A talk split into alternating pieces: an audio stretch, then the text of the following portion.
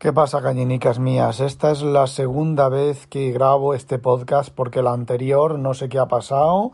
Se ha quedado la grabadora de iOS, grabadora de voz ha quedado pajarito y solo me ha grabado unos 40 segundos. A ver, estaba todo grabado en los 10 minutos del puto podcast, pero solo se escuchaban 40 segundos. A partir de los 40 segundos, encefalograma plano, como el que tiene que tener la abuela y los desarrolladores de toda esta mierda. Así que me temo que no tengo ganas de volver a hablar y volver a contar todo lo mismo que antes, así que este va a ser una versión resumida. Bueno, no, vamos a ver si lo intento hacer. Me tranquilizo, me relajo y lo intento hacer igual, porque os voy a comentar, os voy a decir algo inconveniente. Mi señora esposa, alias Zaida, digo al revés, ya me lío la picha, un lío, ha cometido en su podcast de ayer sobre Bienvenido al lado oscuro, ha cometido un error, un error gravísimo, un error de bulto que os voy a explicar aquí ahora. A ver, ella dijo que yo me había conformado con la tinta negra, pero no es así. Os cuento la cruda, la puta realidad de lo que es. Ella quería comprar una pluma de esa tienda por motivos que no vienen al caso, ¿vale? Es un amigo suyo y quería comprarle una pluma. Son unas plumas que rondan los 200 euros, son plumas grandes para mi mano, yo todo lo tengo grande. Tengo grande las manos, tengo grande el culo, tengo grande las piernas, tengo grande la pilila, tengo grande el ego, lo tengo todo grande. Por lo tanto, burro grande, ande o no ande.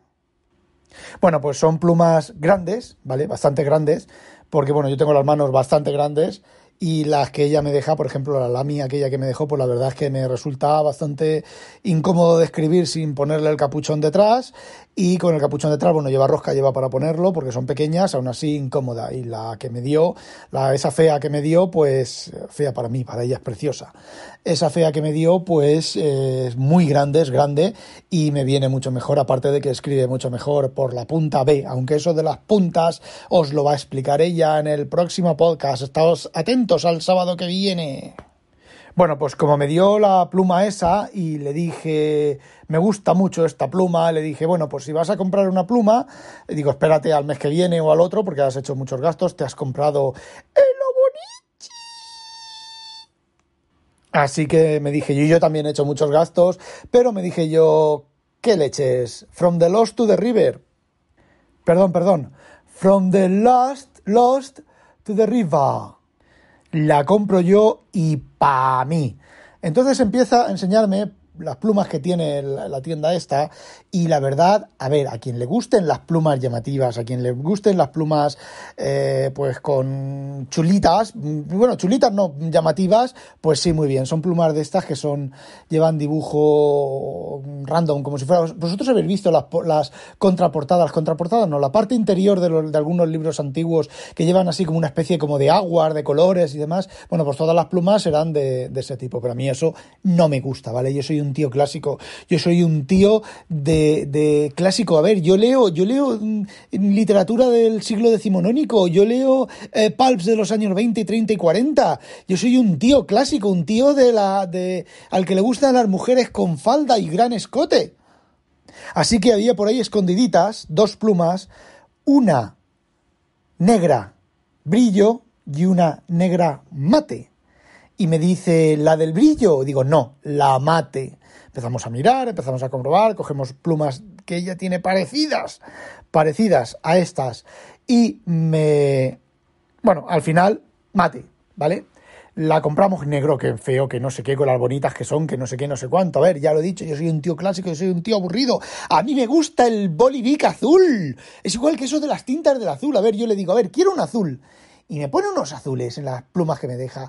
Me pone unos azules más raros que no se sabe si eso es azul, verde, amarillo, naranja, fucsia o qué putos cojones es. Es igual que el marrón. Me puso unos marrón hasta que le dije, a ver, a ver, a ver, yo quiero marrón.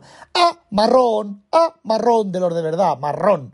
Y efectivamente, en mi pluma yo ahora tengo un marrón. En la lami azul, que ya no tengo, que ya se la he devuelto, tenía un azul, azul color big. Así un azul, azul, azul, azulete, azul de verdad. Y no esa cosas raras que me pone.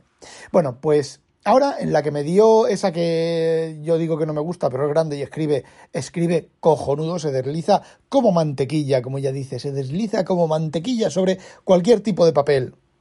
Bueno, pues esa que es el cuerpo es un poco azulito, pues le ha puesto el azul que a mí me gusta y ahora la que hemos comprado negra, pues me viene ella toda hecha, bueno, tengo otra más que es eh, una Sailor más pequeña que tiene el, marrón, sí, el marrón que os, he, que os he comentado antes. Bueno, pues marrón, azul y eh, otro color más, indeciso. Entonces, toda ella me viene al cabo de, de, unas horas, me viene y me dice, claro, es que una pluma negra le va el color negro, como si eso fuera un pecado, un crimen.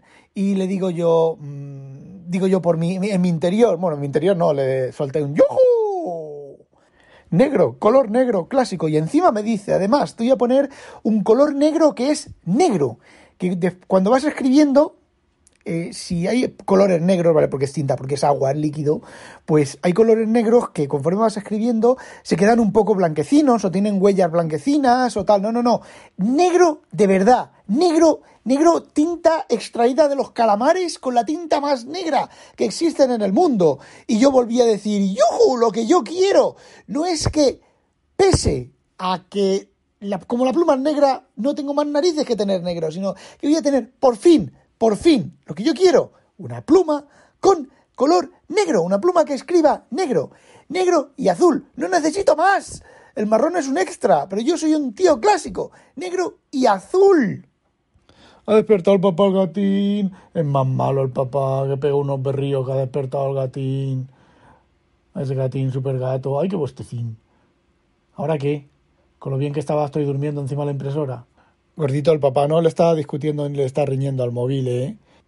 Bueno, pues eso, que he despertado el gato de con los berridos que estaba pegando. Vamos a ver. Eh, como iba diciendo, eh, bueno, pues sí, pues eso, de las plumas. Así que voy a tener, pues es una pluma con el color que yo quiero, que es negro, ¿vale? Porque soy un tío clásico.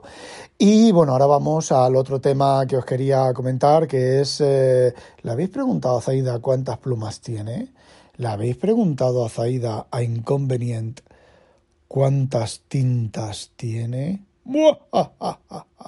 Bueno, ahora en serio, a lo que iba, a lo que iba el motivo de este, de este podcast. Coño, siete minutos ya. Bueno, eh, iCloud Drive. Eh, os he comentado alguna vez que iCloud Drive eh, me ha perdido ficheros, ficheros que estaban y que han dejado de estar. Bueno, pues ayer, el viernes y el sábado, que el viernes no trabajé, eh, estoy sin voy a dejar, estoy no trabajando todos los viernes hasta fin de año, que son mis vacaciones, pues eh, estoy haciendo OCR a 12 libros, a 12 mm, documentos, ¿vale? Son 12 Popular Science de los años 60, que, bueno, como el Acronis, ay, el Acronis, el Avifine Reader, pues tiene, tiene, digamos que si le suelto muchos ficheros, pues se me, me deja el Mac sin, sin memoria y lo tanto los tengo que hacer por de tres o cuatro y tarda varias horas, bastantes horas hacerlo. Más que nada porque parece ser que hay un bug que está reportado, que me han dicho que lo van a arreglar, que algunas imágenes le cuesta pues a lo mejor media hora, una, una, una, un scan, que es una imagen y que no lleva texto, pues le cuesta a lo mejor una hora reconocer que no lleva texto. Bueno, pues echando la vista atrás, eh, se ve la senda que nunca se ha de volver a pisar, caminante, no hay camino, sino estelas en la mar. Digo, eh, bueno, pues recordando hacia atrás, todos los ficheros que me han faltado, que he echado en falta de iCloud Drive, lo sé porque sincroniza, un, sincroniza una sincronización cruzada con un disco externo en el... Bueno, tengo varias sincronizaciones cruzadas externas, ¿vale? Respecto a las, a las nubes para evitar este tipo de cosas. Bueno, pues resulta que es el mismo tipo de ficheros y la misma situación. Entonces os cuento. Eh, os, he dicho, no sé si os he dicho, no recuerdo si os he dicho que lo que había perdido son los ficheros a los cuales les había hecho OCR y los había reemplazado por los que no tenían OCR.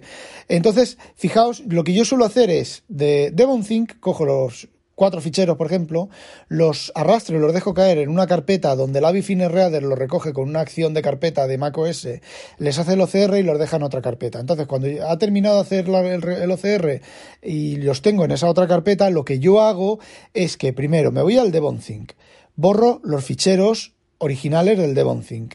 Entonces pasan a estar en la papelera de DevonThink, pero no se borran. Se siguen quedando en el sistema de ficheros si están indexados, ahora os cuento eso. Si están indexados y entonces cuando vacío la papelera es cuando realmente se van de DevonThink. Si son ficheros indexados, son ficheros que residen en el sistema de ficheros externo a la base de datos de DevonThink, que es como tengo yo casi todas las cosas, entonces es cuando se borran del sistema de ficheros. Y entonces vuelvo a arrastrar los nuevos ficheros de la carpeta que tiene el OCR en DevonThink en el lugar donde estaban los otros ficheros. Así me ahorro, si ahorro, si dejo caer los, los mismos ficheros sobre la misma carpeta, me genera duplicados, no me genera duplicados, ¿vale? Añade guion 1 al, al nombre del fichero, al nuevo fichero y los indexa. De esta manera me ahorro de tener en el sistema de ficheros un montón de ficheros guion 1 que son indicativos, por ejemplo, de que el DevonThink en otras situaciones el DevonThink ha fallado y tiene duplicados. Así que ese es el proceso que sigo. Podría, por ejemplo, con el DevonThink minimizado, cerrado, sin nada, e irme al sistema de ficheros directamente, borrar esos ficheros y dejarlos nuevos, pero así el DevonThink a veces pues también se arma la picha un leo con esos cambios, me toca a mano de entrar en las opciones del menú y decirle sincronizar, seleccionar la carpeta o los ficheros nuevos y darle a sincronizar. Bueno, pues en la situación anterior, ¿qué es lo que ocurre? Eh, en DevonThink yo borro, en la, instancia de DevonThink que está ejecutándose en ese momento, yo borro los ficheros. Los ficheros se marcan como borrados, se suben a la base, a la base de datos de sincronización y se eh, sincronizan con el MacBook Pro de 13 pulgadas, recibe una notificación push y luego cuando vuelvo a dejar los nuevos ficheros se indexan, se sacan los metadatos de esos ficheros y se meten en la base de datos del DevonThink y se vuelven a sincronizar. Bueno, pues en todo ese proceso, como hay borrado de ficheros de disco, hay sincronización de ficheros que dejan de estar, que a veces el DevonThink sincroniza antes que el sistema de ficheros. Bueno, combinaciones raras parece ser que el DevonThink, la combinación de DevonThink y de iCloud Drive eh, genera ahí algún tipo de incompatibilidad o algún tipo de problema y lo que ocurre es que el DevonThink fuerza el borrado de los ficheros. Porque como ya he dicho anteriormente, eh, situaciones anteriores, los ficheros que me han faltado de iCloud Drive son ficheros simplemente que les he hecho el OCR y los he mm, cambiado de la manera que os he explicado antes.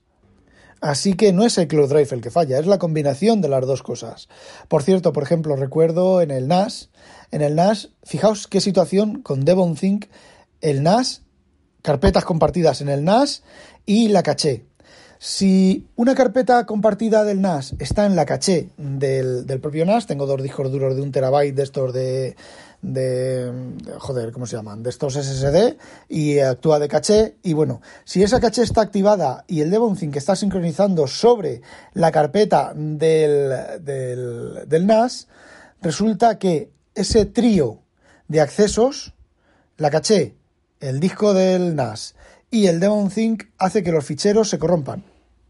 Es un problema de semáforos, es un problema de que parece ser que los sistemas de ficheros del, NAS y el sistema de ficheros de macOS o al menos de Cloud Drive eh, no soporta más de dos accesos simultáneos. Entonces, bueno, pues alguna, alguna variación de todo eso hace que falle el, el, sistema. Conociéndolo, pues bueno, es cuestión de tener cuidado, hacerlo desde fuera del sistema de ficheros y ya está. Eh, sí, otra opción que podría tener es mandar a tomar por culo DevonThink o mandar a tomar por culo eh, iCloud Drive o mandar a tomar por culo las nubes o lo que sea. Pero bueno, de momento, sabiendo todo ese tipo de fallos y cómo corregirlos y por qué ocurren, pues bueno, eh, la situación está en no producirlos y ya está. Ya sé que son muchos rodeos, muchos workaround, bugs que tenían que estar solucionados, pero mm, para mí macOS sigue siendo mucho más útil que Windows en las cosas que yo hago de casa. Ya lo he comentado en otro podcast. Windows para trabajar, macOS para casa. Cada uno, con cada uno hago cosas diferentes y, y me, y me, va bien para lo que me va bien para cada cosa. Y ya está. Bueno, chicos, ya está todo. Eh, más o menos os he contado lo mismo que había grabado antes. A ver si esta vez no falla, porque si esta vez, no si esta vez falla, eh, no vais a escuchar este podcast. Eh, bueno, no olvidéis, sospechosos, habitualizaros, que no, las pique un, que no os la pique un pollo belga y ala. Adiós a cascarla.com.